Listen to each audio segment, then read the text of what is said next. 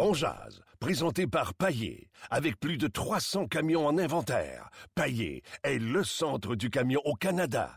Avec Paillé, là tu jases.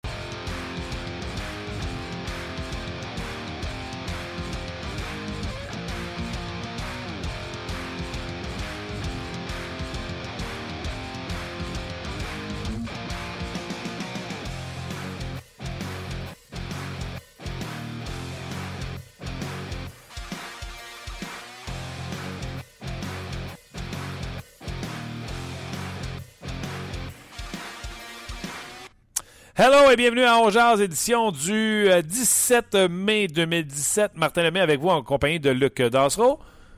Tu es encore là, Luc? Monsieur Lemay, comment ça va? Ça va bien, toi? Ça va bien, merci. Yes. Euh, ben écoute, euh, vous avez des, des éclopés. Il fait beau dehors, hein? Moi, les allergies sévisme, vous voyez pas euh, tous les boîtes de Kleenex qui autour de nous et surtout les Kleenex sales. Euh, et les plugs que je m'étais mis dans le nez. Euh, C'était pas très esthétique pour le, le Facebook Live. Puis Luc, lui, euh, euh, euh, peu importe, il y a tous les hits, là, il les a tous pognés. Ouais. Fait que, euh, ben content que ce soit pas live, hein, que ce soit euh, via iPod ou via Facebook Live ou via podcast. C'est ce que le mot. Euh, tout ça pour vous dire qu'on est content d'être là, on est content de jaser hockey. On parlait un peu de ce qui se passe avec le Canadien. Euh, Carey Price devra signer. Je vous pose la question, puis on fait l'exercice. On regarde les équipes qui ont gagné la Coupe Stanley. Les gardiens de but, est-ce que tu peux gagner la Coupe avec un gardien de but qui va te coûter 8, 9, 10 millions? Est-ce que tu peux avoir une équipe championne qui aspire à aller loin avec 8, 9, 10 millions? Souvenez-vous, Carey Price avec un sourire tellement confiant de dire on va régler ça à un prix qui a du bon sens, puis il va rester de l'argent pour d'autres joueurs. C'est un peu ça qu'il a dit autrefois. Bref, est-ce que vous y croyez euh, qu'on peut euh, gagner une équipe, euh, avoir une équipe gagnante tout en ayant un gardien but de ce calibre-là? Présentement, dans la Ligue nationale de hockey, c'est pas ce qu'on voit au moment où on se parle en séries éliminatoires. On parlait également de ce qui se passe dans ces séries-là. François Gagnon est à l'aéroport de Nashville, Tennessee. On va le rejoindre dans quelques instants. On va y parler euh, de ce qui s'est euh, passé euh, hier dans le match. De Piqué Souban, il écrit un titre là-dessus. D'ailleurs, je vais vous en parler tantôt de Piqué Souban. Euh, et également, on va parler des directeurs gérants qui ont été mis en nomination. J'espère que je vais y penser à, à- à parler de tous ces sujets-là parce que je les ai pas pris en note. Je dis, ah, on va parler de ça, on va parler de ça, on va parler de ça. De toute façon, euh, je te dirais qu'il y a déjà plusieurs commentaires sur nos pages. On- les auditeurs veulent parler de, de- de tout ça, donc euh, c'est sûr qu'on va parler avec eux autres. Euh, ouais, c'est ça. Mettons à table pour. euh, puis on va revenir au gardien de but. Mettons à table pour euh, l'affaire. euh, je dis l'affaire. Euh, le commissaire de la MLS est arrivé puis il a parlé. Vous dites, Hey, pourquoi il parle de la MLS On peut faire un podcast de, de hockey. Ouais, regardez-moi bien aller. Il y a un gars qui m'a écrit sur Twitter. Ah ah! Piqué Souban, finale de conférence. Il est où ton Weber? Puis il me renvoie l'article que j'avais cliqué, que l'article que j'avais écrit sur rds.ca qui disait Weber, c'est un vol pour le Canadien. Tu sais, j'ai écrit ça, Luc? Oui. Ah ah! Tu dis quoi, là, maintenant? Ben, je dis, euh, je dis la même chose. Je dis, la- je dis la même chose. C'est quoi ça, cette mentalité-là de changer de vire capot parce que Souban est rendu en finale de conférence avec les prédateurs de Nashville? Puis c'est pas parce que j'ai pensé, après ma barre, que euh, Weber c'est un vol, que j'aime pas Souban. C'est quoi cette maladie-là de vouloir nous rentrer dans la gorge? Quelque chose qu'on veut pas avoir? C'est comme l'impact. Ça demande pourquoi c'est pas plein après 5 ans. Ça a pris 100 ans aux Canadiens de Montréal pour que ça soit plein. Tu comprends-tu? Si le monde aime ça, le soccer, ils vont y aller le voir. Puis ils trouvent ça bien correct. Moi, je l'aime, Joey Saputo, puis je trouve qu'ils mettent un bon produit sur le terrain. J'ai pas de problème avec ça. Mais force-moi pas. Force-moi pas à aimer quelque chose. Ça, c'est ça à quoi ça me fait penser? Ça me fait penser à mon chien.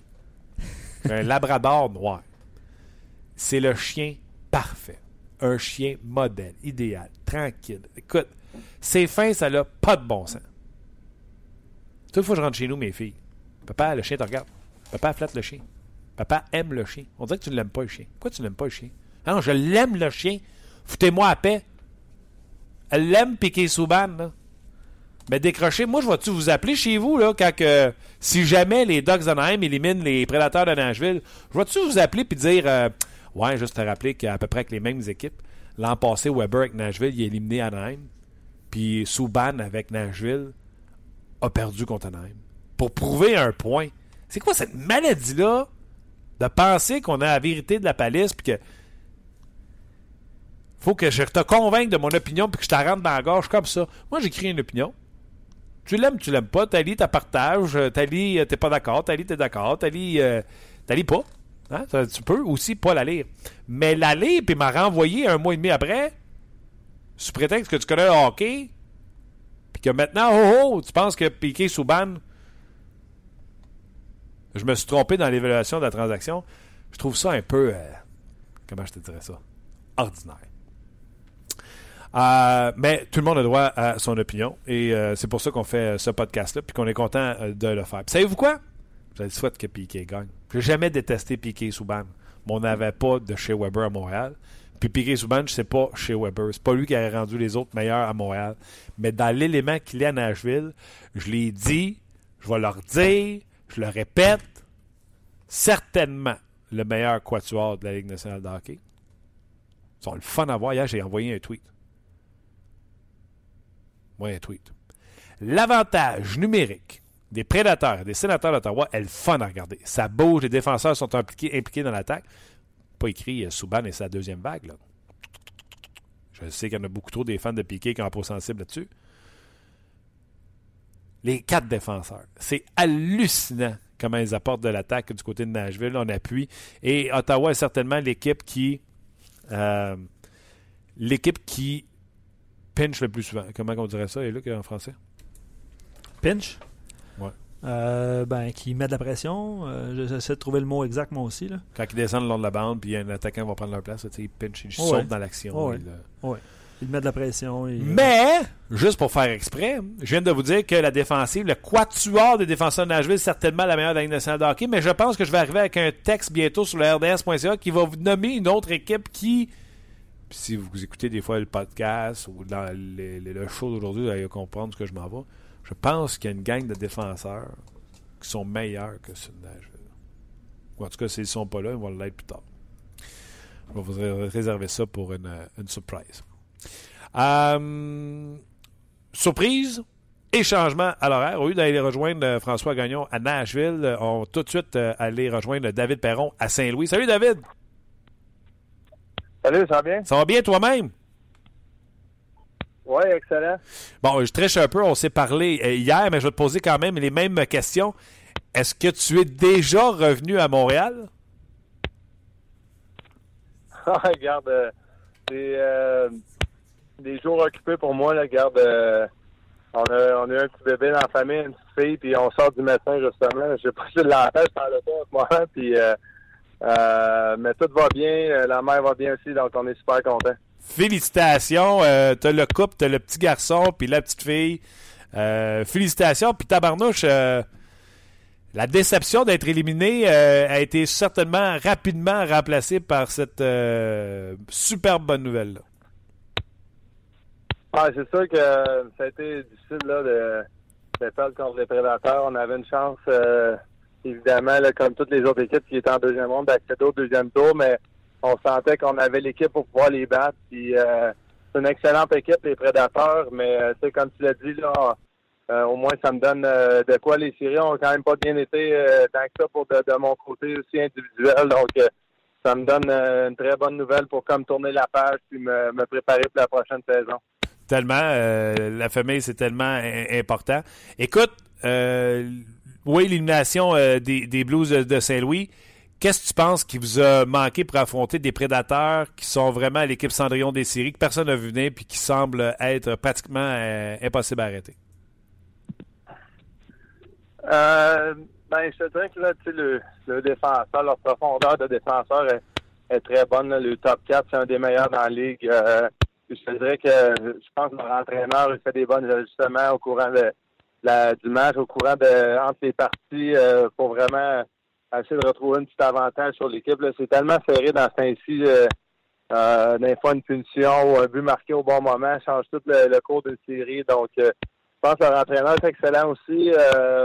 leur attaquant, tu regardes ça, je pense que Forsberg, Johansson, Neil, les, les gars qui. Euh, on dirait à chaque soir, il y, a un, gars qui va se taper up au bon moment. Euh, puis moi, tu sais, euh, peut-être pour les gens du Québec, c'est une équipe Cendrillon. Euh, mais l'année passée, les Ducks ont été éliminés en première ronde contre Nashville. Puis je savais à quel point que la série serait difficile avant de commencer contre eux autres cette saison. c'est quoi qui me faisait peur un peu je me rappelle le feeling que c'était à Nashville, l'aréna est vraiment bruyante. ça amène beaucoup de momentum, la façon dont leur poule à, l'embarque dans le match. Euh, pour leur équipe. Donc, euh, on le voit, ils n'ont pas perdu encore en série à la maison, puis euh, c'est impressionnant. Justement, Piquet a dit dans les médias, puis tu sauras, que ça a fait sursauter certaines personnes ces médias sociaux au Québec, a dit que c'était la meilleure ambiance de hockey qu'il n'avait jamais vue. honnêtement, moi, j'ai pas pris ça personnel pour le monde de Montréal. J'ai trouvé ça le fun de voir qu'un marché qui est pas atypique comme Nashville ait une aussi grande foule. Comment tu euh, évalues ça, toi, l'atmosphère que tu as vécue là-bas avec ce que tu as pu connaître ailleurs? Ben, c'est sûr que là, Piqué, je veux pas qu'il faudrait pas qu'il exagère non plus. Je sais pas si c'est comparé à Montréal. euh, puis au, moins, si, je te dirais que j'ai jamais joué à Montréal euh, en série, là, mais c'est sûr que c'est peut-être comparable, mais j'ai de la misère à croire que Montréal, c'est pas la plus forte euh, euh, de, toutes les arénas. Ça l'est durant la saison, donc ça doit suivre en, série. Euh, mais tu sais, honnêtement, qu'est-ce qui est spécial de leur foot, c'est qu'à chaque temps d'arrêt, c'est comme s'ils mettent rien sur l'écran. Souvent, les autres arénas, on va essayer d'entertainer la foule. Les autres, ils, font juste filmer la, foule, puis tout le monde en bas, tout le monde est debout, ça applaudit. il y a par moment dans, la série cette année, l'année passée avec Anaheim, que, ben, les lancers étaient 7 à 12 pour nous autres, par exemple. Puis euh, on a l'impression des données, la foule à l'embarque, puis en sortant du time-out, euh, t'as l'impression que c'est eux autres qui, qui te mangent tout rond. Puis finalement, 10 minutes plus tard, ils ont marqué un ou deux buts. Le courant du match est changé complètement. Euh, donc, euh, foule fait un très bon travail, puis les joueurs y embarquent, puis eux autres, ils, livrent la marchandise. Parle-moi de parle-moi de Piqué. Euh, ce matin, euh, François, avec qui on va parler tantôt, était à Nashville, puis écrivait un papier qui louangeait le, travail de Piqué Souben. Tu as parlé de leur top 4. tu connais toute l'histoire autour de Piqué. As-tu la même impression que les journalistes à Montréal, je vais prendre ces gens-là, que Piqué a pris une coche, non pas en étant encore plus spectaculaire, parce qu'il était déjà spectaculaire, mais on dirait qu'on semble avoir cerné le bonhomme en lui donnant un rôle attitré de, de, shutdown, si tu veux, de, défenseurs qui jouent contre les meilleurs de l'autre côté. Puis en jouant dans ce rôle-là, on dirait qu'on canalise ses énergies et qu'il joue son meilleur hockey en carrière. Euh, ben, j'ai pas énormément joué contre lui à Montréal non plus, donc c'est difficile à comparer là, de, mon expérience que j'ai eue cette année contre lui puis les autres matchs. Euh, c'est sûr que son rôle est définitivement différent. Euh, je sais pas, j'ai l'impression que Piqué, là, euh, en ce moment, eux autres, ils ont quatre défenseurs qui sont pratiquement égales, soit production offensive, soit leur rôle défensif. Donc, c'est assez impressionnant. Puis je pense que, évidemment, leurs entraîneurs ont, convaincu Piqué de, jouer de cette façon-là. Puis oui, il est très efficace en ce moment, là, même en avantage numérique, il est encore très efficace. je pense que, euh, c'est différent peut-être qu'à Montréal, que évidemment, avec une ville de hockey comme c'était, euh, il était vénéré encore plus par tous les partisans, tout ça. Donc, euh, ça change la game là, hors glace pour lui, puis je pense que c'est peut-être une bonne affaire aussi. Les séries se poursuivent et il y a comme deux mentalités présentement en série. Puis curieusement, David, tu le sais pas, mais tu es impliqué, tu connais les deux réalités. Tu as Nashville et Anaheim qui sont loadés côté défenseur. même euh, du côté d'Edmonton, hier, Pete Charlie, en point de presse, a dit euh, c'est un modèle, puis on n'est pas rendu là, nous autres, au niveau des défenseurs. Puis tu de l'autre côté, tu du côté de Pittsburgh, une défensive décimée par les blessures, avec des Ron Hensey, des Mark Strike qui restent de rentrer en formation euh, ce soir, des Ryan Dumoulin, des Yann Cole, des, des gens que les gens connaissent pas. Puis les Penguins ont gagné la Coupe Stanley avec ces gens-là l'an passé et ils sont en finale de conférence cette année. Qu'est-ce que tu penses qui est le bon secret pour autant une façon de faire que de l'autre? la défensive pactée ou la défensive tellement méconnue des Pingouins, comment ils font pour avoir du succès? Ah, c'est spécial. À toutes les saisons, euh, c'est différent. Une année, une équipe va être rapide. L'autre année, c'est les 15 qui gagnent, ils vont être plus vite. Donc, euh, on dirait les directeurs gérants, ça, suit beaucoup, beaucoup le courant. C'est normal. Euh, moi, je pense que aussi, il faut que tu identifies les forces de ton équipe et que tu y ailles avec ça. c'est sûr que quand tu as des bons défenseurs comme Nashville, Tanaheim, c'est sûr que selon moi, c'est la recette qui commence avec ça, mais garde, si on le voit avec Pittsburgh, là, comme tu l'as dit, c'est différent. ils ont tellement de superstars, ils ont deux bons gardiens de but, donc on l'a vu, Murray se blesse. On est, je pense que tous les Québécois, tout le monde qui connaissent Marc-André, on est extrêmement heureux pour lui. Qu'est-ce que ça arrive pour lui en ce moment? J'ai bien l'impression, pareil, qu'en bout de ligne, là, euh, ça va rien changer pour le pour le courant d'été, qu'est-ce qui va se passer, mais euh, je suis extrêmement fier de lui et content de lui, donc j'espère que ça va continuer, mais c'est difficile à dire, je trouve, là, euh, quel, genre de, système tu dois employer. Je pense que ça va vraiment selon ton équipe. Puis, tous les systèmes peuvent être, on peut gagner avec n'importe quel. On l'a vu que Pittsburgh l'année passée qui avait Christopher Lotan comme superstar, mais à part de ça, il n'y avait pas personne. Euh, moi, je pense encore que l'équipe la plus profonde, euh, c'est Anaheim. Puis euh, j'ai encore l'impression qu'ils vont, vont battre Nashville dans cette série-là. Ah, écoute, d'ailleurs, j'en parlais un peu avant de te parler. Selon moi, le meilleur quatuor, c'est celui de Nashville, mais la meilleure défensive, le top 6, euh, quand tu regardes Anaheim, euh, sur la troisième paire, c'est chez Theodore, il y a Montour, il y a Fowler, euh, il y a Lindome, Després ne joue pas, Manson, Bieksa joue pas. Écoute, ils en ont six solides défenseurs, les, les Ducks. Ouais, c'est impressionnant. Moi, un, gars que j'ai appris à connaître l'année passée, c'est Manson. C'est tout un, joueur défensif. Puis je pense qu'il a un très bon, coup de patin pour s'améliorer. Puis euh, je pense que son niveau d'attaque va augmenter avec les saisons aussi.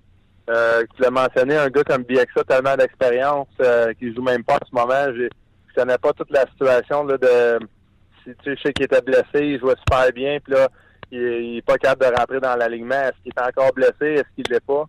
Euh, les gens disent qu'il est, out scratch en ce moment. C'est un de mes, un de mes bons chums, mais c'est pas une question que, que même si j'y parlais, j'y demanderais. C'est, ça fait pas de sens durant les séries. On laisse les gars jouer. Ouais, ouais. Euh, ben, j'y souhaite, euh, j'y souhaite le meilleur à lui aussi. C'est tout un défenseur. Euh, Corbinian Holzer aussi, même chose. Un, gars qui joue même pas. Il vient d'Allemagne. Euh, à chaque fois qu'il rentrait dans la formation l'année passée, il faisait du bon travail. Donc, je suis d'accord avec toi.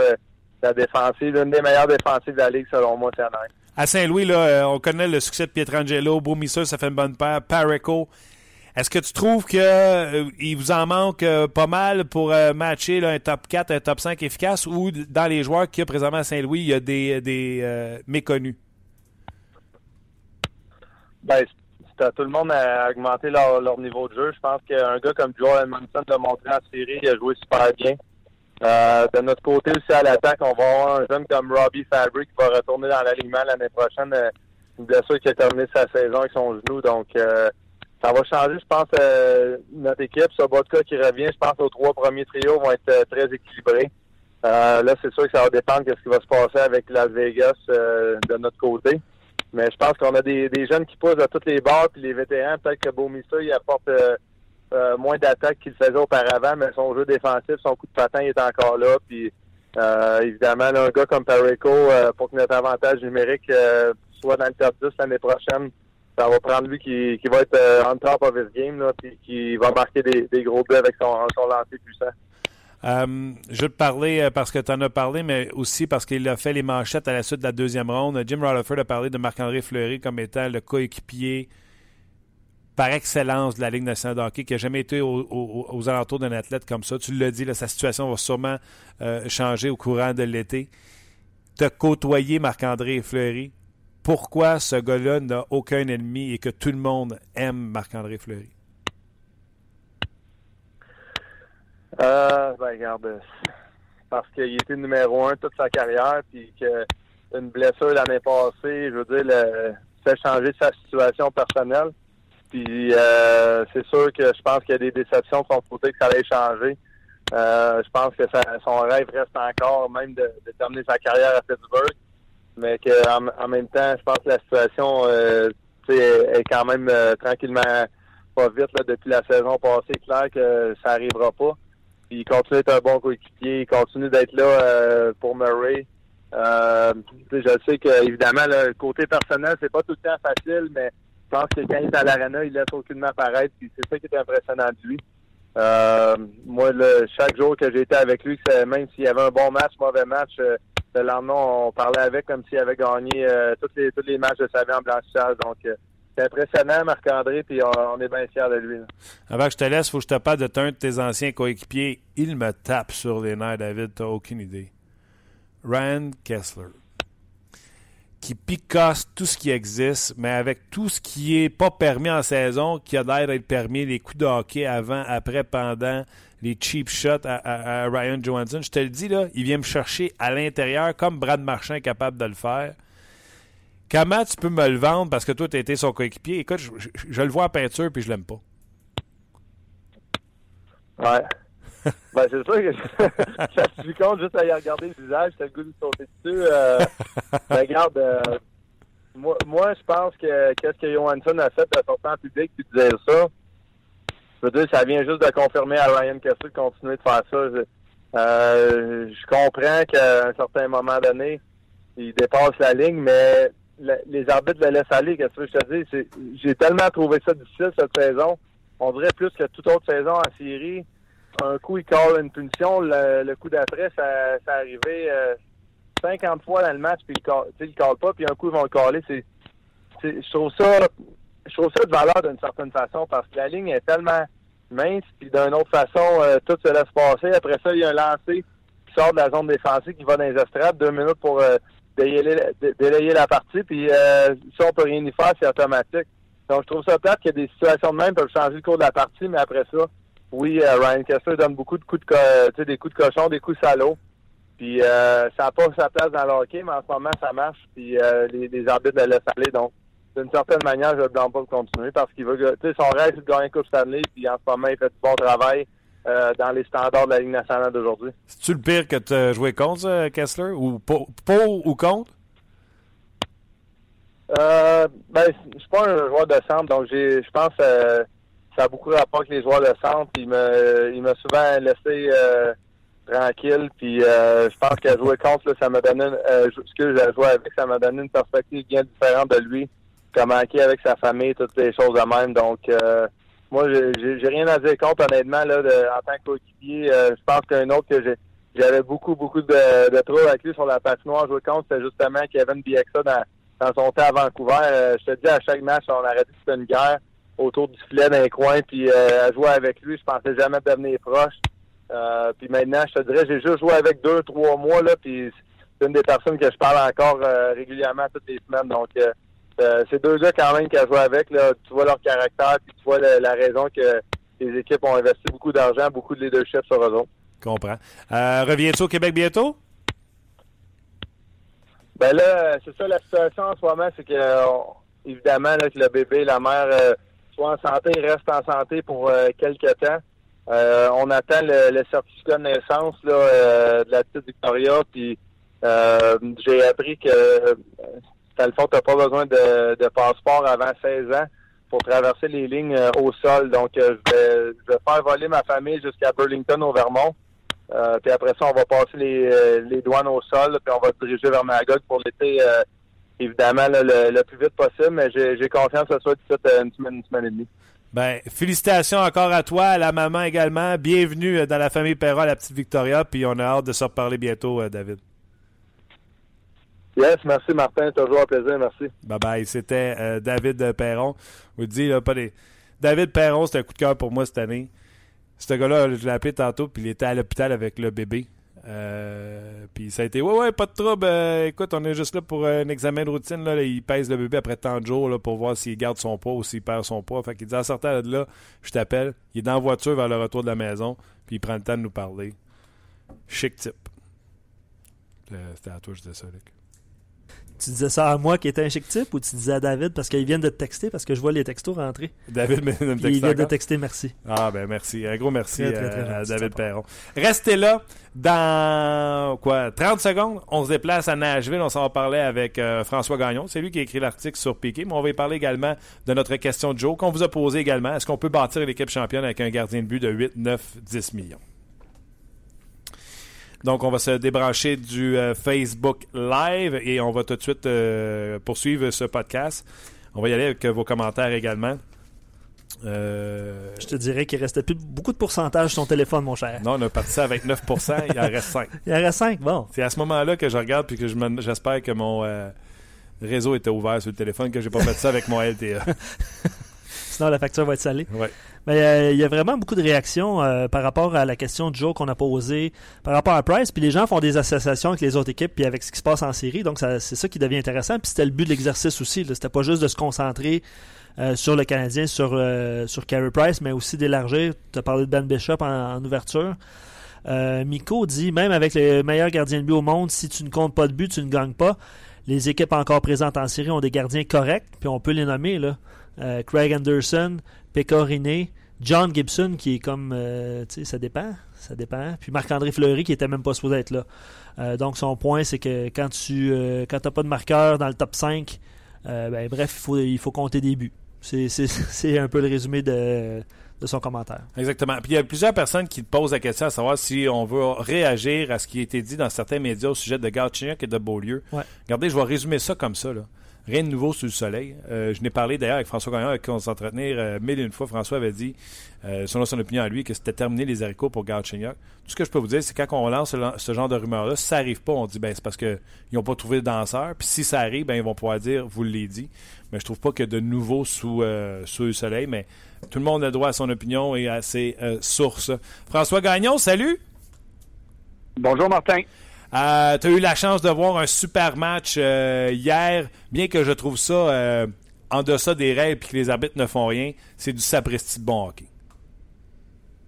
Euh, t'as raison. T'as raison sur les deux points. Écoute, c'était un match, un- ça a été un match sensationnel. Il y a peut-être eu un petit temps mort en deuxième période, mais c'est parti sur les chapeaux de roue, puis ça a fini de la même façon. Moi, je me souviens pas de ça. Peut-être que toi, tu l'as déjà vu, là. Mais deux buts refusés et à mes yeux, euh, de façon justifiée par les arbitres, mais en huit secondes à la même équipe. Ouais. Euh, écoute, je pensais que le toit allait lever du Bridgestone Arena. Euh, c'était, je m'attendais à un gros match comme ça. C'était à la lumière des deux premières parties à Anaheim. Euh, donc, de ce côté-là, c'est parfait. Je veux dire, on peut pas en demander plus euh, aux joueurs des Preds comme aux joueurs des Ducks d'Anaheim. Cela dit, je suis d'accord aussi avec toi au niveau du travail des arbitres. J'ai, j'ai de la misère à comprendre qu'est-ce qui se passe? J'ai de la misère à comprendre pourquoi on affiche un laxisme maintenant en série, qu'on accepte des choses qu'on n'acceptait pas en saison. Euh, tu le sais, on en a déjà parlé. C'est bien rare que je vais me plaindre des arbitres. J'aime pas ça, me plaindre des arbitres, parce qu'ils ont un travail, un travail de fou à faire. Euh, euh, je vais jamais dire qu'un arbitre qui décerne une punition avait pas raison, parce qu'à 99,9% ils ont raison quand ils lèvent le bras.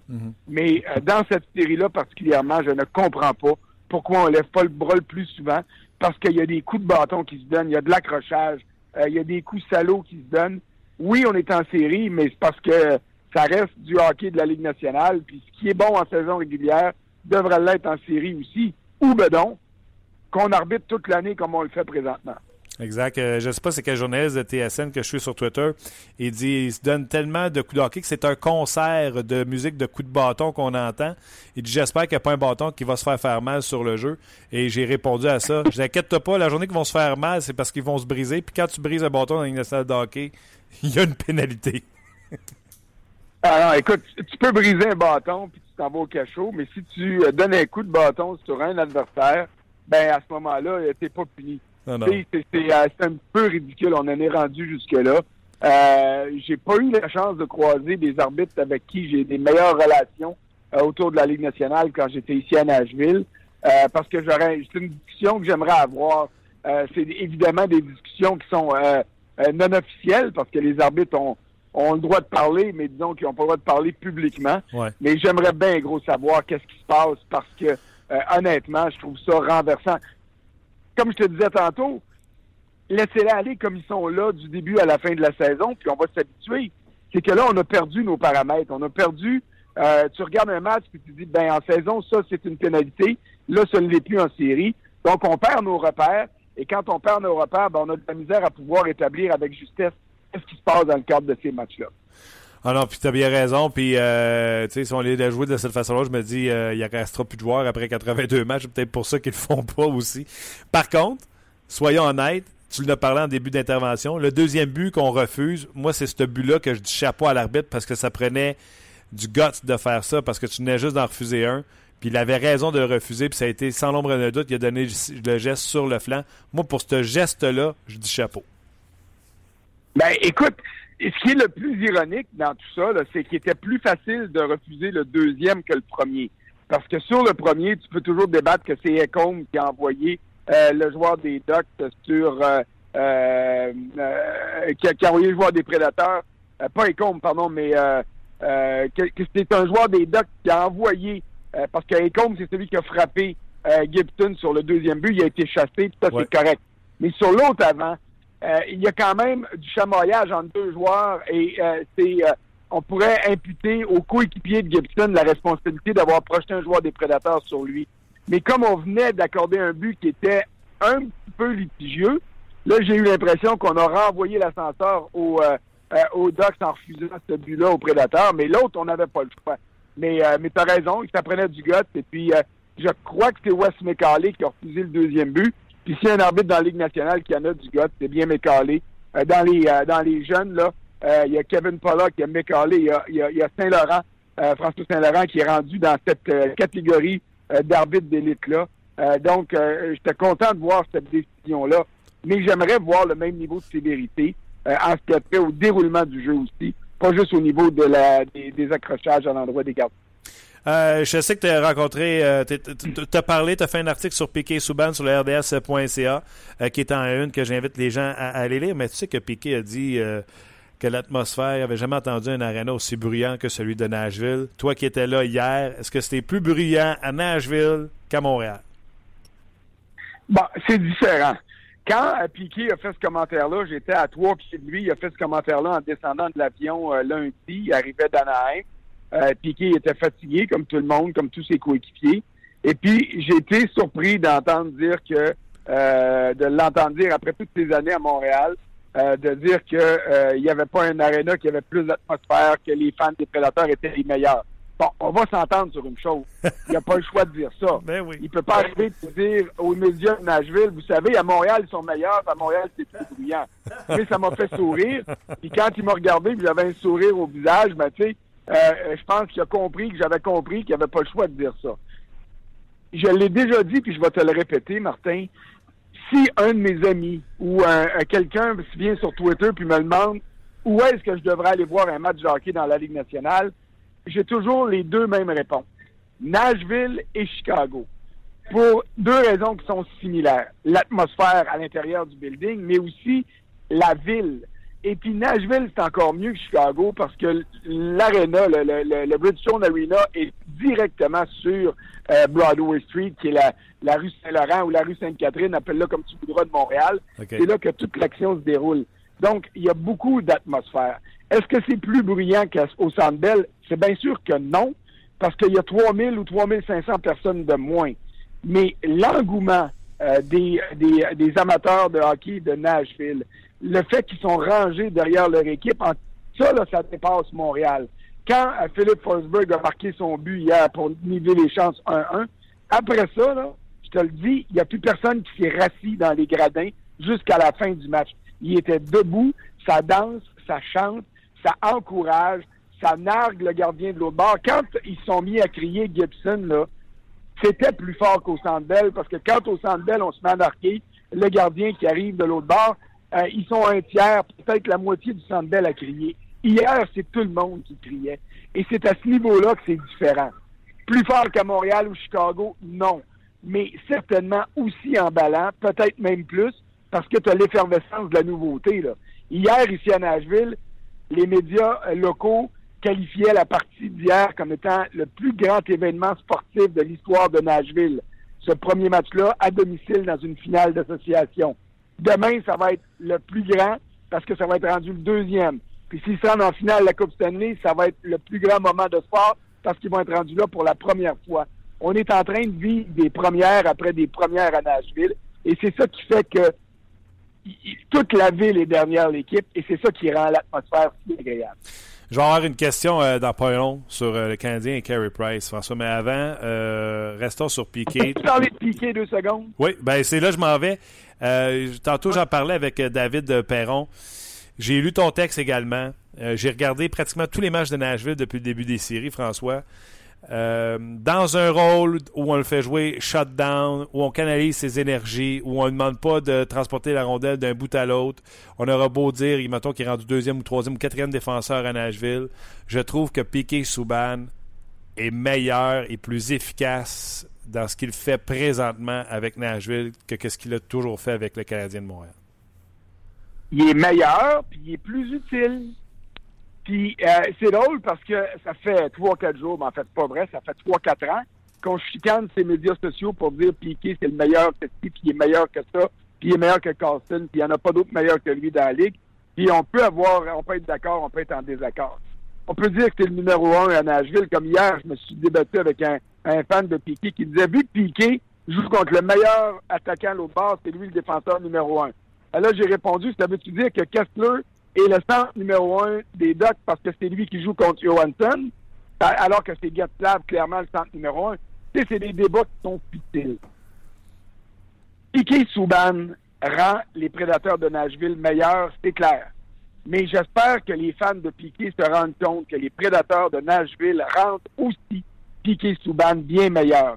Parce que tu viens de le dire, on a découvert à Nashville un autre Piquet Souban mon titre de chronique, c'est Piqué Souban version améliorée, et c'est exactement ça. À Montréal, on voulait pas l'avoir dans des défis défensifs. Pourquoi? Parce qu'il essayait de faire l'attaque en même temps. Il essayait de tout faire en même temps, puis quand tu essaies de trop en faire, tu réussis pas à être top niveau partout. Et c'est ça qui l'a mis dans le trouble, puis qui a mis le Canadien dans le trouble. Euh, à Nashville, les gars qui sont autour sont capables d'être aussi bons que Piqué offensivement. Euh, que ce soit aussi, que ce soit Ryan Ellis qui a des séries absolument extraordinaires, même Mathias Ecombe qui est surprenamment euh, efficace en offensive, alors que c'est lui qui devrait être le gros gars qui est défensif. Mais Piqué hier, il n'y a pas de but, il n'y a pas de passe. Il y a juste quatre tirs décochés en direction du filet. C'est lui qui en a le moins dans le top 4. Il n'était pas dans les étoiles. Il n'a pas donné d'entrevue sur l'estrade. Il n'a pas donné une seconde d'entrevue dans le vestiaire. Moi, je l'attendais, puis il n'est pas venu. Là, il y en a qui vont dire, ben, il n'a pas joué un bon match. Au contraire, il a été phénoménal hier. Mm. Getslav, on l'a pratiquement pas vu. C'était un jeu de chat et souris. Quand Getslav sautait sur la glace, Phil Hasley envoyait Piqué. Piqué était là 15 secondes parce que Getslav revenait au banc. Il revenait au banc lui aussi. Il s'est, il, s'est acquitté de ce mandat défensif-là avec brio. C'est ça que j'ai écrit hier.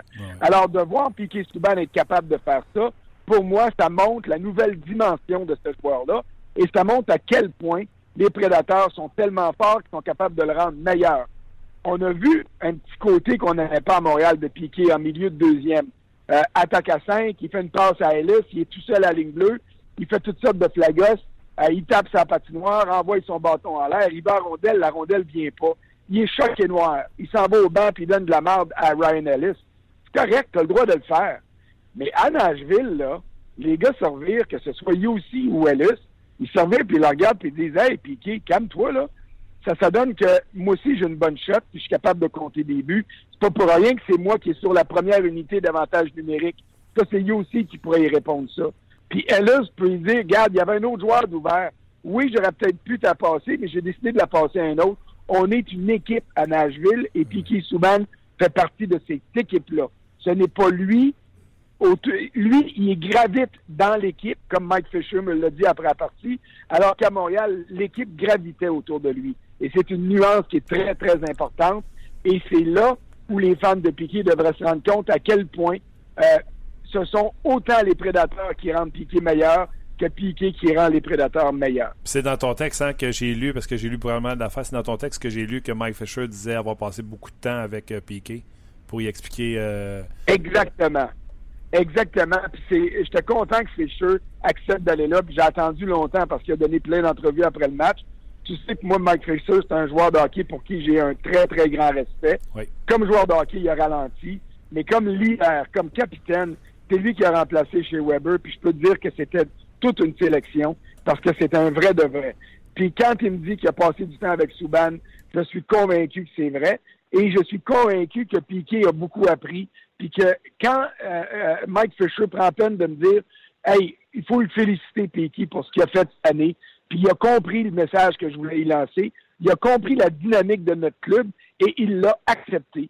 Ça, c'est des très gros compliments lancés de la part d'un capitaine à l'endroit d'un joueur vedette, parce que Souban, à Nashville, c'est plus la vedette de l'équipe, c'est une des vedettes de l'équipe. Et ça, là, c'est une immense nuance et puis une immense différence avec ce qui se passait à Montréal. Tellement raison. Puis pour moi, en plus, c'est clair. nous, on peut bien spéculer, là, mais Paul Fenton, le directeur adjoint euh, des euh, Prédateurs, dit que l'exposition des Prédateurs en finale de conférence va ouvrir les yeux sur le jeu de Roman Josie, qui est certainement, selon lui, un top 5 dans la Ligue nationale de hockey.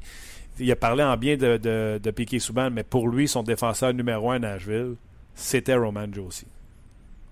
Ben, écoute, j'ai, je me suis, euh, me suis coltaillé sur les médias sociaux la semaine passée parce que au lendemain du match de 1 but, 2 passes de Piqué, là, hmm. le premier match euh, de la série contre les Blues, et c'est là que ça a enflammé tout le monde à Montréal. Là, tout le monde s'est mis à parler de Piqué comme étant la, la pire transaction de l'histoire, puis le monde s'est enflammé, c'est normal. Mais il le monde s'est enflammé à cause du but et des deux passes. Hier, là, j'ai, attends, j'ai pas vu beaucoup, beaucoup de commentaires sur Wow, qu'est-ce que Piquet est en train de faire là contre Getzlaff? C'est magnifique. J'ai eu deux, trois commentaires quand il a fait une passe du revers à ligne bleue qui était absolument sensationnelle et spectaculaire. Mais c'est ça le problème qu'on a à Montréal. On accorde plus d'importance au côté spectaculaire du jeu qu'au côté efficace. Et Piquet Souban, il est encore capable d'être spectaculaire. C'est encore un train quand il part à patiner. Il contrôle la rondelle, il fait des passes extraordinaires aussi. Puis encore une méchante garnotte mais il a complété ça avec du travail efficace en défensive.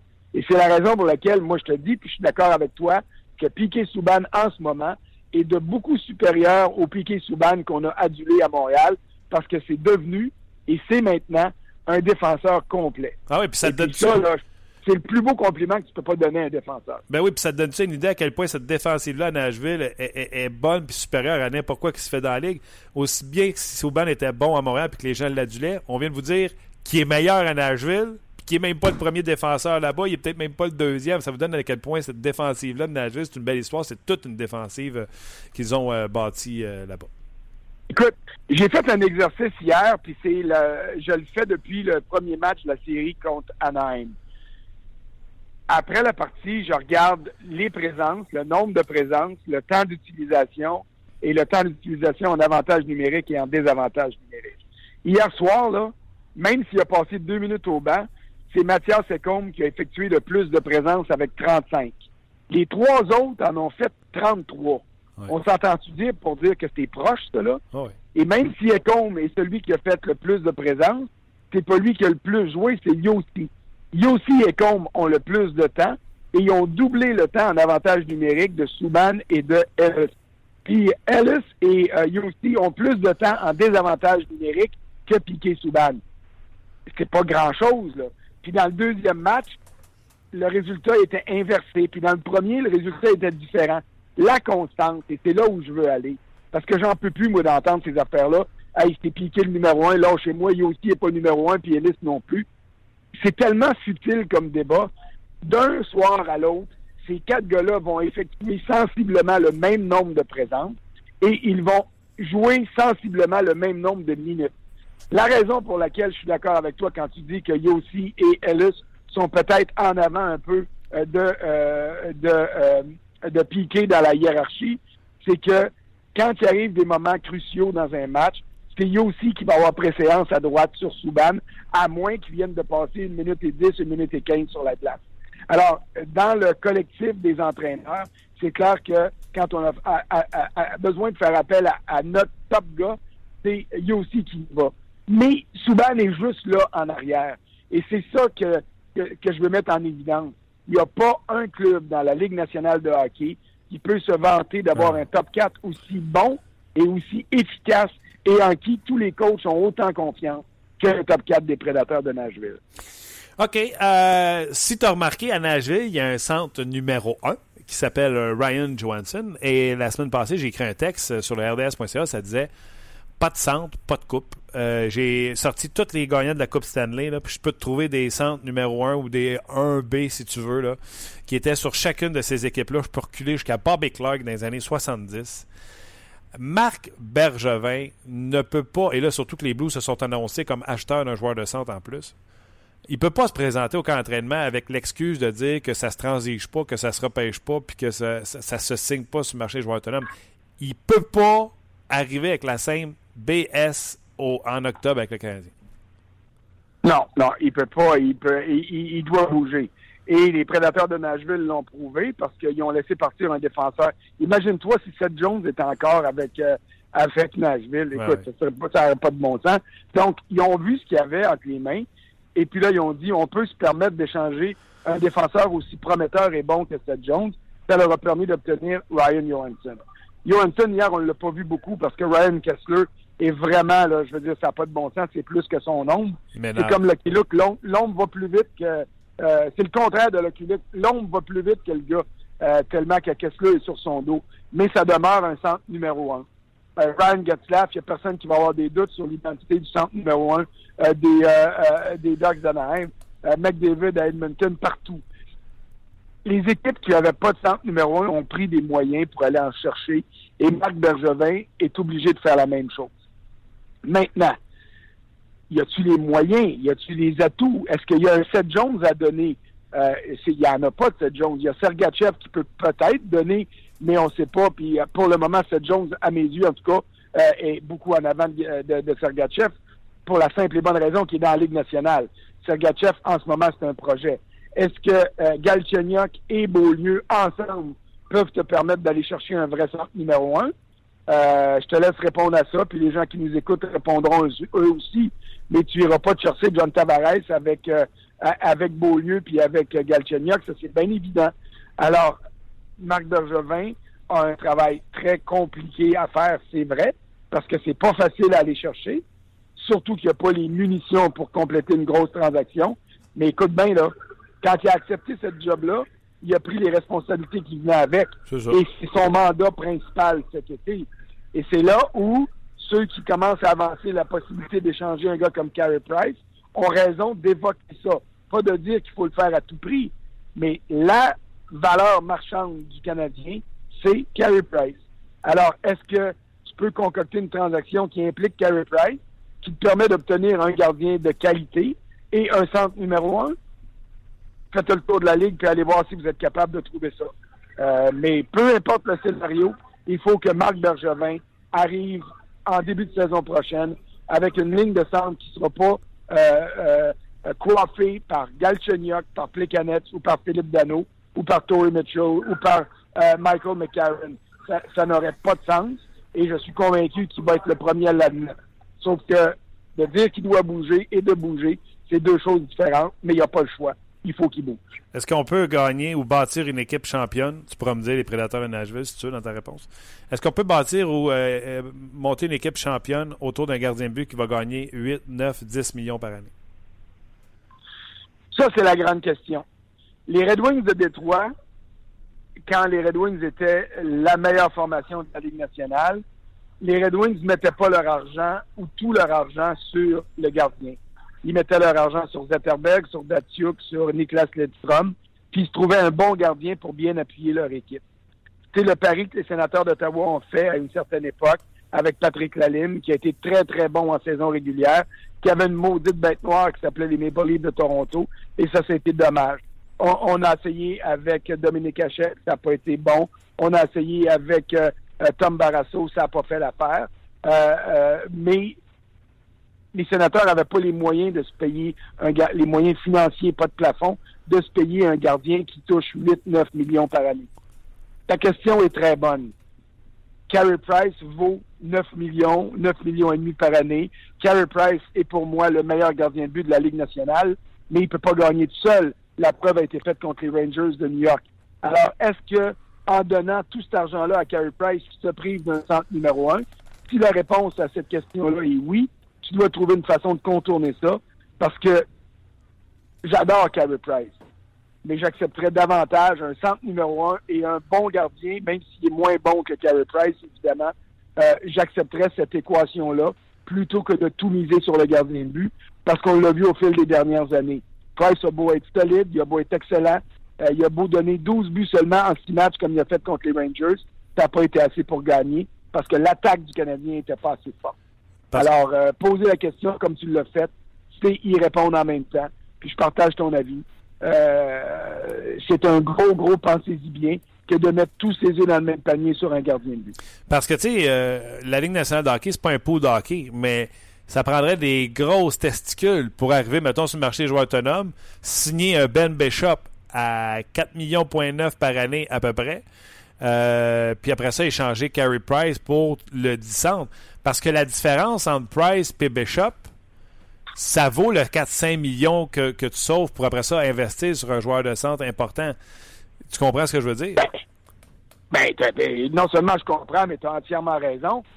Pour moi, là, le, le move, excuse-moi l'expression anglaise, mais le, le, le, le, coup de maître qui a été euh, effectué dans, les, dans le dernier mois dans la Ligue nationale, euh, c'est Jim Neal qui l'a fait à Dallas en obtenant les services de, euh, de Ben Bishop pour une chanson, puis en trouvant une façon de le, de le mettre sous contrat à un salaire qui est ma foi du bon Dieu, ultra raisonnable. Il est en bas de 5 millions de moyenne. Ah ouais. Et puis, euh, je, je, te le dis, pour moi, Carey Price est le meilleur gardien de but de la Ligue nationale. Mais si tu me dis, est-ce que tu prends dans ton club Ben Bishop à 4.9 de moyenne ou Carey Price à 9.5, ben, je vais dire, je prends Ben Bishop à 4.9 parce que ça me donne une marge de manœuvre pour améliorer mon club.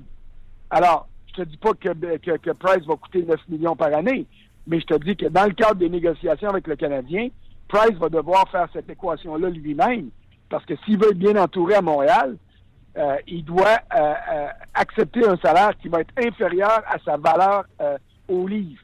Price mérite 9,5 millions, je suis convaincu, peut-être même 10. Mais avec le Canadien, il va jouer tout seul, puis il ne gagnera pas. Alors, est-ce que ça veut dire qu'il va accepter 5 millions par année? Bien sûr que non. Mais il va avoir un équilibre à aller chercher là. Et c'est là le travail que Jeff Molson, pas juste Marc Bergevin, que Jeff Molson va avoir à faire pour convaincre Carey Price euh, de la meilleure équation possible. Et c'est la raison pour laquelle je t'ai déjà dit à ton émission, puis que j'ai fait un texte là-dessus en disant, moi, si je suis Jeff Molson, je dis à Carey Price, le contrat, c'est 8 ans, mets ton salaire sur le papier. Établis le salaire qui va te satisfaire et qui va te, te, te, te permettre de me donner les outils pour aller bien t'entourer. Puis à partir de là, si on est capable de s'entendre, ça va bien aller. Exactement. OK, avant je te laisse, euh, on a connu les trois finalistes pour le trophée euh, pour le gérant de l'année. Euh, Pierre Dorion, David Poyle, on a comme voulu souligner sa transaction de Piqué Souban, j'ai l'impression. Et. Euh... Ben, juste Piqué Souban, on, on, souligne aussi Ryan Johansson de l'année passée. Là. Les ah, bénéfices du trade de Ryan Johansson, c'est cette année qui euh, qui récolte aussi. Là. Tu penses que c'est pris en considération pour sa nomination de cette année? Oui, parce que c'est l'ensemble de son œuvre. OK. OK. Donc, les finalistes, c'est Dorion. Moi, moi, moi c'est sûr que, c'est sûr, écoute, je veux pas minimiser le trade, l'échange Souban-Weber, là. C'est pas ça que je suis en train de dire. Ça a été une grosse, grosse transaction. Et au niveau monétaire, faut jamais oublier ça, là. Au niveau hockey, c'est une transaction qui, pour moi, s'équivaut. Au niveau monétaire, c'est une transaction qui permet aux prédateurs de gagner parce que oui, euh, Piquet Souban est signé à long terme avec un gros salaire, mais les prédateurs ont économisé les deux euh, montants de 8 millions, je pense que c'est, ou 9 millions à donner en prime à, à, à Weber le 1er juillet l'an passé et encore une fois cette année. Donc, au niveau argent sonnant, c'est une transaction qui fait grandement l'affaire du propriétaire ou des propriétaires des prédateurs. Et ça, les directeurs généraux euh, doivent en tenir compte parce que ça fait partie de leur job. Mais moi, je te dis que David Poyle, pour l'ensemble de son œuvre, euh, mérite une nomination et même euh, le trophée pour pas à ce niveau-là. Parce que Pierre Dorion a fait du très bon travail, puis on récompense le fait que les sénateurs soient rendus là. Puis je suis bien content pour lui. même chose pour Peter Cirelli. Sauf que Cirelli a gagné à la loterie, puis le gros lot de la 649 et du Super 7 en même temps. Ouais. ça s'appelle le Lotomax maintenant, avec McDavid. Alors, dans ce contexte-là, moi, je te dirais que celui qui doit gagner euh, est par un, un mille. Euh, pour moi, c'est David Poyle. OK. Euh, prix Dorion, parce que je trouvais qu'il avait fait plein de petites transactions en plus d'embaucher euh, Guy Boucher. Euh, il a fourni des joueurs en fin de saison euh, qui lui permettent d'évoluer. Souviens-toi de l'acquisition de Condon pour pas cher pour survivre à la perte de, de Anderson. Ah, ça, ça, ça c'est, ça, c'est la transaction dont on parle pas assez dans la Ligue nationale cette année. Tu as entièrement raison. Parce que sans Mike Condon, les sénateurs sont pas en série. Hmm. Trompez-vous pas, là. Mike Condon Euh, on peut dire ce qu'on voudra. Puis oui, il n'a pas été capable de faire le, le- le travail quand Carey Price a été perdu pour le restant de l'année. Euh, relativement à ça, moi, je te dirais que les gars en avant de lui ont abandonné, l'ont abandonné quand ils ont Carey Price ne revenait pas. Mais Mike Condon a sauvé la saison des sénateurs. Euh, ça, et ça, c'est une très grande transaction. Écoute, si Pierre Dorion est là, il l'a pas volé non plus. Mais je te dis que mon vote à moi irait du côté de David Poyle. OK. euh, vite, vite, as-tu pris Pittsburgh ou sénateur? Moi, j'ai pris Pittsburgh pour gagner. Donc, Euh, donc pour la première fois, François, six. Et puis, euh, j'ai hâte de voir qu'est-ce qui va se passer ce soir parce que pour moi, euh, si Pittsburgh est capable de dominer Ottawa ce soir, ça va être le coup de grâce qu'on va asséner aux sénateurs. Mais ne comptez pas les sénateurs pour battus. Euh, euh, Il n'y a pas juste l'effet Guy Boucher, il y a l'effet entraide dans cette équipe-là. Euh, euh, les émotions reliées à MacArthur, les émotions reliées à Bobby Ryan, les émotions reliées à Craig Anderson puis à son épouse. Euh, ça, là, c'est des facteurs qui sont immensément importants, beaucoup plus que les amateurs le croient. Euh, donc, je continue à penser que Pittsburgh va gagner, mais ça va peut-être être moins facile que je pensais. je pensais jamais te dire ça dans une conversation, François. Comment tu trouves, mes sénateurs? Écoute, je, je lis les commentaires. Je t'ai entendu dire que tu étais tanné de voir du jeu plate, tout ça. J'ai ça, entendre ça, parce que ça, euh, ça anéantit l'intelligence d'un gars comme Guy Boucher, puis l'intelligence des joueurs qui ont compris que oui, si on est à Pittsburgh, on doit jouer du hockey plate pour se donner une chance de gagner. J'ai l'impression que ça va être différent ce soir à Ottawa, qu'on va voir une autre facette des sénateurs, mais les sénateurs sont en finale d'association. Ils n'ont pas volé leur place là, ils sont pas là par accident. Alors là, chez moi, avec le fait que c'est des matchs plates, ils jouent du match pour gagner. Jusqu'à preuve du contraire, là, dans la Ligue nationale, l'objectif, c'est pas de donner un show. L'objectif, c'est de gagner. Les clubs qui donnent des shows, là, ils sont pas tous en finale d'association, puis ils n'ont pas tous gagné des Coupes Stanley. Quand tu es capable d'avoir les deux, parfait, c'est tant mieux, puis c'est merveilleux. La preuve est faite avec Nashville et euh, euh, Anaheim. Et du côté d'Ottawa, là, chez moi, le, le- le réflexe de minimiser la portée de ce qu'ils font, simplement par le, parce que le spectacle n'est pas aussi édifiant que ce que les pingouins peuvent donner, les Ducks ou les prédateurs. Ben oui, parce que non, là, le, Ben- le revient d'être rendu là. tellement, on limite les chances des pingouins. Et de l'autre côté, euh, tu sais, moi, il n'y a rien que je trouve de plus spectaculaire. Et ce sera pour un autre sujet, un autre débat. Comment les Canadiens vont faire pour s'ajuster à ça? Parce que de voir les défenseurs des prédateurs toujours en train de descendre avec vitesse vers le filet pour créer de la confusion. Anaheim, les Vatanen, les Lindholm, les Fowler, les Shea Theodore, les Montour font la même chose. Euh, à, à Ottawa, Carlson, CC font la même chose également il n'y a rien de plus spectaculaire que ça présentement dans les séries éliminatoires de voir ces défenseurs qui euh, pinchent euh, et gardent la rondelle à l'intérieur de la ligne bleue puis créent de l'attaque. Puis quand ils savent le faire, quand ils sont assez vite pour le faire, assez, assez intelligents pour comprendre quand le faire, et que lorsqu'ils le font, ils le font avec efficacité. Et ça, ça t'as raison. Mais garde, moi je suis gâté là, ici à Nashville, là, je l'étais hier, puis je vais l'être quand je vais revenir, j'espère que j'espère que je vais revenir. Je t'ai dit tantôt que les prédateurs de Nashville, puis euh, garde, je suis convaincu de mon affaire là-dessus, ont le meilleur top 4 de la Ligue nationale par un mille écart. Mais je suis également convaincu que les Ducks d'Anaheim ont par 2000 et demi le meilleur top 6 de la Ligue nationale. Euh, leur top 4 est peut-être en deçà du top 4 de Nashville, mais quand tu rajoutes Vatanen euh, dans, le top, dans ton top 6, puis tu compares avec ce qui reste du côté de Nashville, euh, avec Yannick Weber, qui a le numéro 7 en passant, juste un en haut de, chez Weber, tu dis qu'à ce niveau-là, les, les Ducks sont favorisés. Et, et ces défensives-là sont absolument sensationnelles à tous les points de vue. Écoute, c'est pas, des pas des farces, François, puis je vais te laisser là-dessus. Là. Et j'ai dit à Luc, euh, mon prochain texte sur le RDS.ca, je vais essayer de faire un titre pour surprendre le monde. Là. Oui, le meilleur top 4, c'est Prédateur, mais je vais expliquer au monde pourquoi le meilleur top 6, puis je n'ai parlé avec David Perron juste avant l'entrevue avec toi, je vais expliquer au monde pourquoi le top 6 d'Anaheim est meilleur et qu'il sera encore meilleur parce qu'ils sont tellement jeunes, ils ne sont pas à leur apogée comme à Nashville, ils le sont. J'ai dit ça à Luc euh, juste avant de rentrer dans le show. Comme si vous étiez parlé avant l'émission. Ben oui. Fait, euh, mais au moins, Luc est là pour dire qu'on s'était pas parlé avant. De toute façon, je pouvais pas te parler, j'étais pogné à sécurité à l'aéroport de Nashville parce que euh, j'ai été obligé d'attendre ton deuxième appel pour pouvoir te parler. Pas de trouble. Puis en plus, toi, tu prépares un texte sur euh, PA Parento qui va paraître euh, aujourd'hui, je pense, François, sur le RDS.ca. Ouais, je vais écrire ça euh, dans l'envolée parce que là, je passe par Washington. Donc, pendant l'envolée euh, euh, Nashville à Washington, je vais écrire ça. Ça devrait être en soirée ou peut-être demain matin sur le euh, sur le site euh, de rds.ca. Prends soin de toi, puis on se jase de hockey parce qu'il y en a du bon.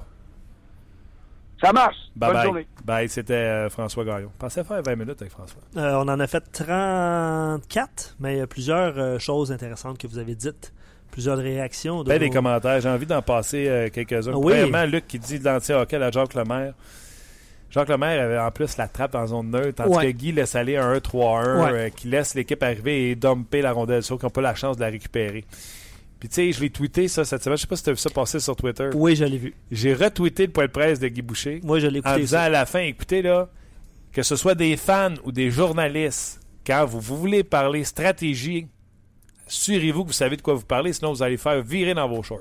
C'est ce qui est arrivé aux journalistes. Guy en a reviré un dans ses shorts, Ouais. left and right, ça n'a pas été long. Oh, ouais. Il parlait du 1-3-1, en fait, puis Guy expliquait aux journalistes Il que c'était pas un, ton la- forecheck 1-3-1. C'était pas, c'était pas, pas un forecheck. C'est un positionnement en zone. Défensif pour récupérer la rondelle le plus rapidement possible. C'est ça ce que c'est un 1-3-1. Exact. T'es pas en 1-3-1 toute la game. T'es en 1-3-1, le temps que l'autre est à la rondelle puis qu'il décide de te la donner parce qu'il sait pas quoi faire. Mhm. Il n'y a rien de plate là-dedans. Une fois que tu l'as donné, les sénateurs créent de l'attaque. Ouais. Les sénateurs étaient une équipe qui avait marqué plus. Je pense qu'il y a trois buts marqués Ouais. par match Euh, avant, les deux derniers matchs contre Ouais, Pittsburgh, quelque exact. chose comme ça. Exact. Fait que c'est- loin d'être plate. Mais tu sais, il faut dire les, les, vraies patentes. tu sais. Euh, Le but au hockey, c'est effectivement de gagner comme au Monopoly. Comme un Monopoly? Ouais, Ok. parce que je pense qu'il faisait référence à François qui a dit qu'on n'est pas là pour donner un show, on est là pour gagner. OK. Réclamer Euh, 200. ouais, réclamer 200. Ottawa doit jouer euh, défensif, mais pas sur les talons. Ils savent scorer aussi. Bravo, Steven, c'est exactement ça. Les sénateurs savent qu'il faut récupérer la rondelle si tu veux aller en scorer un. C'est Ouais, ça, c'est ça, la- Oh, oui. Oui, parce que quand t'as pas rondelle, tu marqueras pas. Mais il Ouais. faut quand même aller la chercher. faut quand même trouver une stratégie pour aller la chercher. dit la vérité à Montréal, là? Wake up, coconut. Enlevez vos, vos lunettes bleu, blanc, rouge, là. Regardez un match des sénateurs ou regardez un match du Canadien. Les sénateurs marquent pas mal plus de buts que les, les Canadiens. Ouais, on se posait la Pas en question. total cette année, là. Non, non. Mais, tu sais, les Canadiens sont euh, à terre 2 ou 3-0. Faut que tu te fies que Barron puis tout ça, là, ça va avoir une poussée, là. Les sénateurs sont à terre. Ryan, Stone, Hoffman, Turris, Brassard, Ben, tu te souviens, après la, la- les trois victoires du Canadien? Oui, surtout. Tu te souviens, après les trois victoires des Canadiens pendant la saison régulière, à la fin de la saison, on avait posé la question euh, quelle, est, quelle est la meilleure équipe entre le Canadien et les sénateurs? Puis ceux qui avaient pris les sénateurs, je pense que lors de ce- cette heure-là, avaient passé un mauvais quart d'heure. Ouais, mais je suis pas 15 sûr. minutes. ouais, ouais. Quand les Canadiens a sweepé Ben en oui, c'est ça. Pas sûr que les sénateurs voulaient finir premier de la division. Ben, ça se peut on, aussi. on jase. Ouais, mais le. Ouais, ok. Sans le vouloir. Ben, Euh, moi, vas-y, j'ai, ouais, quelques commentaires par rapport au gardien de 10 millions. Parce que Gardien de c'était 10 ça. millions, il y a plusieurs commentaires. Ouais. sur Piqué, curieusement, Ouais, Euh, non, ça a été il y en tranquille. a plusieurs, des Ben, commentaires. oui, mais positif. Ça n'a pas été du, euh, du piqué bashing ou du bashing envers les journalistes ou n'importe quoi. Je pense qu'il y a eu des propos super, euh, super pertinents. Euh, Simon dit on peut certainement bâtir une équipe championne avec un gardien de 10 millions. Le truc, c'est de ne pas perdre les importants millions restants sur des joueurs de troisième trio comme Plekanec ou des défenseurs de troisième paire comme Alexei Yemlin. Ben ouais, c'est ça. C'est de bien structurer ta masse salariale. Cam dit euh, Êtes-vous euh, êtes-vous pas tanné de constater tout euh, le marketing tourne autour de Price n'est pas compliqué, tout, tout tourne autour de lui, tout repose sur ses épaules, lui donner 10-11 millions, euh, même 9 serait une grossière erreur. Cette mentalité est passée date. Si Bergevin lui assure autant d'argent, une chose est sûre, il ne gagnera jamais la Coupe Stanley, mais Price va gagner la Coupe Molson. Et son point étant euh, ne pas tout euh, investir envers le gardien de but. Non, puis ça sera difficile de l'emporter. Euh, Marc-André Fleury, Matt Murray, Corey Crawford, et là, je ne nommerai pas tous, euh, veulent, valent-ils 10 millions par année? Je crois que non. La dernière équipe, tu sais, Riné, c'est 7 millions quand même par année. hein. Ouais. Euh, avoir gagné la Coupe Stanley avec un gardien qui ne mémoire, qui de mémoire, je ne peux me tromper, gagnait 9 millions, c'est les Devils avec Martin Brodeur, qui non, non, Martin Brodeur était euh, une aubaine Ouais. dans ce temps-là. Et si vous remontez à Patrick Roy, c'était à une époque où il n'y avait pas de plafond salarial. Intéressant commentaire, puis tu l'as mentionné en début d'émission, Martin. Euh, les seuls joueurs à gagner 10 millions par saison euh, ont tous gagné deux Coupes Stanley. Que Price commence par en gagner une. Ensuite, on parlera de 10 millions. Pour le moment, aucune raison qu'il soit payé autant que Taves, Kane et Kopitar, même s'il gagne 9 millions. Euh, cela va-t-il changer quelque chose? Pas beaucoup, seulement à se débarrasser de Plekanec, Emlyn, Shaw, Petrie, bon, euh, qui sont tous surpayés. Euh, c'est vrai que les, les récipiendaires ou ceux qui gagnent 10 millions ont gagné des Coupes Stanley. C'est peut-être un point à, à considérer aussi. Exactement. Il y a le revenant puis Doug Alain qui s'écrivent. Ils s'écrivent Ouais. entre eux? Le revenant dit Ah non, j'ai raté, on jase. Fait qu'il recommence. Doug Alain il dit hey, Moi aujourd'hui, c'est ma dernière parce que à partir de samedi prochain, la saison de drift au Québec reprend puis euh, je suis photographe pour ça. Ah ouais. Ben oui, mais Doug Alain, en allant à tes drafts, là, Ouais. tu télécharges le podcast Je pense qu'il voulait dire en direct. puis tu l'écoutes. Voyons. Qu'est-ce qu'il se fait là? Mais Allô? Il a, il a rajouté euh, au début de l'émission milieu Allô? de. C'est fou ce qu'une équipe peut devenir bonne en série à écouter certains commentaires. On est en train de parler de l'élimination de Chicago ou de Washington? Pourtant, ces clubs sont bourrés de joueurs vedettes. Donc, un bon club en série n'est pas seulement bonne, mais joue en équipe et est capable de s'ajuster selon les soirs, les périodes et à chaque présence sur la glace. C'est un bon point. Une différence vraiment entre Chicago et, euh, et Washington. Washington ne gagne jamais. Chicago, ouais. après avoir gagné une Coupe Stanley, s'était fait année. sortir en première ronde également l'année suivante. Ouais. Voyons voir si ça sera euh, commun ou ça sera une exception à la règle ou ils seront encore performants en séries éliminatoires de la saison prochaine. Je pense que ça va être plus ça dans le cas des Blackhawks de Chicago. faut quand même se rappeler qu'il y a une seule équipe qui gagne la Coupe Stanley puis qu'il y a 30 équipes. Ça, 31 c'est à sûr. partir de l'an Ça, prochain. c'est sûr. Euh, tu parlais du revenant tantôt. Euh, lui, il fait son évaluation puis il dit non, ça donne rien d'investir euh, autant d'argent dans- sur un gardien de but. La game se gagne présentement avec une attaque rapide et talentueuse, suivie d'une défensive mobile et agressive et se termine avec un gardien qui est capable. Donc, c'est intéressant là, parce que le Canadien est bâti euh, le contraire, là, gardien, défenseur, attaquant. Puis lui, il mentionne que euh, c'est une attaque rapide, donc un joueur de centre numéro 1, attaque rapide, suivi d'une défensive mobile, puis d'un gardien qui est capable de, de stopper la rondelle. C'est une autre perspective, mais je trouve ça super intéressant. Le, le- Pour le Canadien, tu penses? Non, mais il dit que présentement, la game se joue là. Le centre? Le centre, les On a pas, parce défenseurs. qu'on a des bons défenseurs. Ouais, absolument. Non, non, mais il parle pas du Canadien. là. Il dit présentement, le match, la, la- la game se gagne avec une attaque, ra- euh, une attaque rapide, des défenseurs mobiles, et se termine avec un gardien qui arrête les rondelles. Exactement. Puis d'ailleurs, tu sais, tu parles d'un centre, là, je l'ai parlé dans mon texte, Jason Bottrill. C'est quoi la première affaire qu'il a dit quand il est arrivé en poste? De se chercher. de se La le- Ligue nationale, it's a league who's drive by sentiment. Puis ici, on en a d'excellents. On parlait d'O'Reilly, Jack Eichel, puis même Sam Reinhardt qui pourrait euh, retourner au centre, lui qui avait été repêché comme joueur de centre. Ce que Nashville, euh, Nashville a su faire et que le Canadien ne parvient pas à faire, amener de bons vétérans de talent pour inculquer les bonnes valeurs, les bonnes attitudes à leurs jeunes. À travers les années, les Prédateurs ont eu Carrier, Fosberg, Sullivan, Arnott, Leguan, Fisher pour ne nommer que.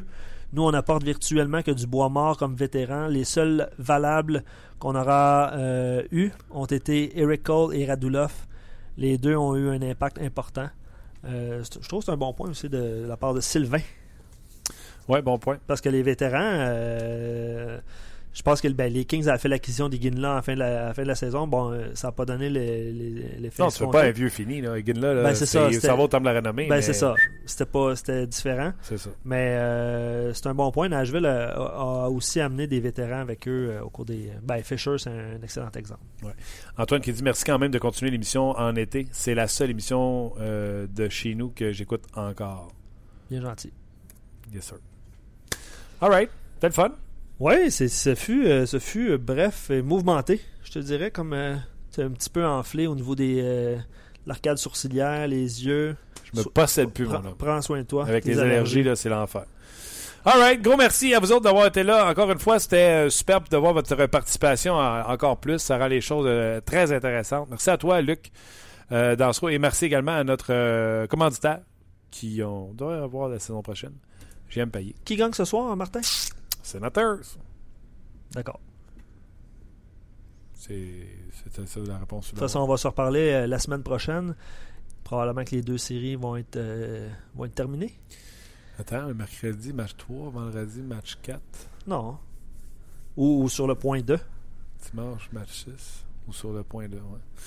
All right, go, merci. Merci également à notre commanditaire et euh, on se rejase ça mercredi prochain pour une autre édition de On Jase. On Jase vous a été présenté par Paillé. Avec plus de 300 camions en inventaire, Paillé est le centre du camion au Canada. Avec Paillé, là tu jases.